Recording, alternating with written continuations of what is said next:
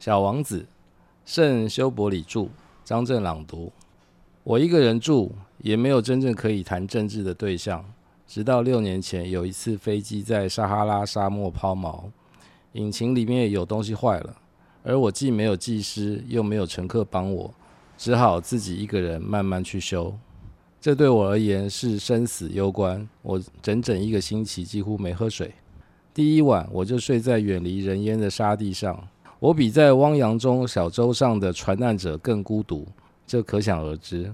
天亮时，当一种奇特的微弱声音将我弄醒时，我有多惊讶。他说：“拜托，画只绵羊给我。”啊，画只绵羊给我。我像触电一般跳了起来，揉着双眼，定睛一看，我看见一个奇特的小男孩正看着我。我还画了一张他那副表情的画像，这张最传神。不过我的画当然不如他本人好看，这不是我的错。谁叫大人早就先扼杀了我对画画的兴趣？六岁时，除了开口眼镜蛇和闭口眼镜蛇，我什么也不会画。我瞪圆了眼，惊讶他的出现。别忘了，我在了无人烟的地方呢。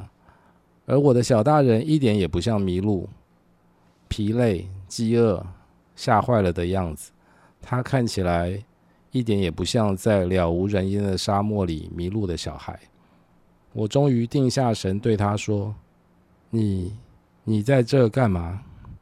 他不疾不徐、慎重其事地重复道：“拜托，画只绵羊给我。”当神秘气息折人的时候，我们不敢不屈从。这就像在无人居住的地方，随时有死亡的危险。于是我从口袋里拿出一张纸和一支笔。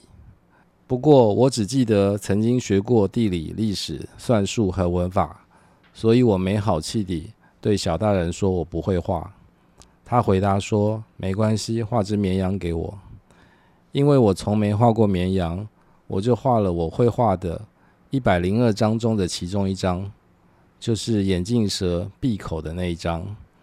我诧异地听到小大人回我：“不是，不是，我不要大象在眼镜蛇肚子里，眼镜蛇太危险了，大象又太大了。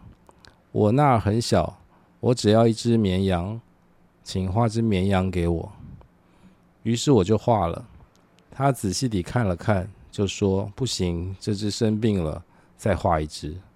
我继续画，我的朋友淡淡微笑一下，用宽容的态度对我说：“你瞧，这不是绵羊，是只山羊，它有脚。”于是我又画了一只，可是他还是不满意，这只太老了，我要一只可以活很久的绵羊。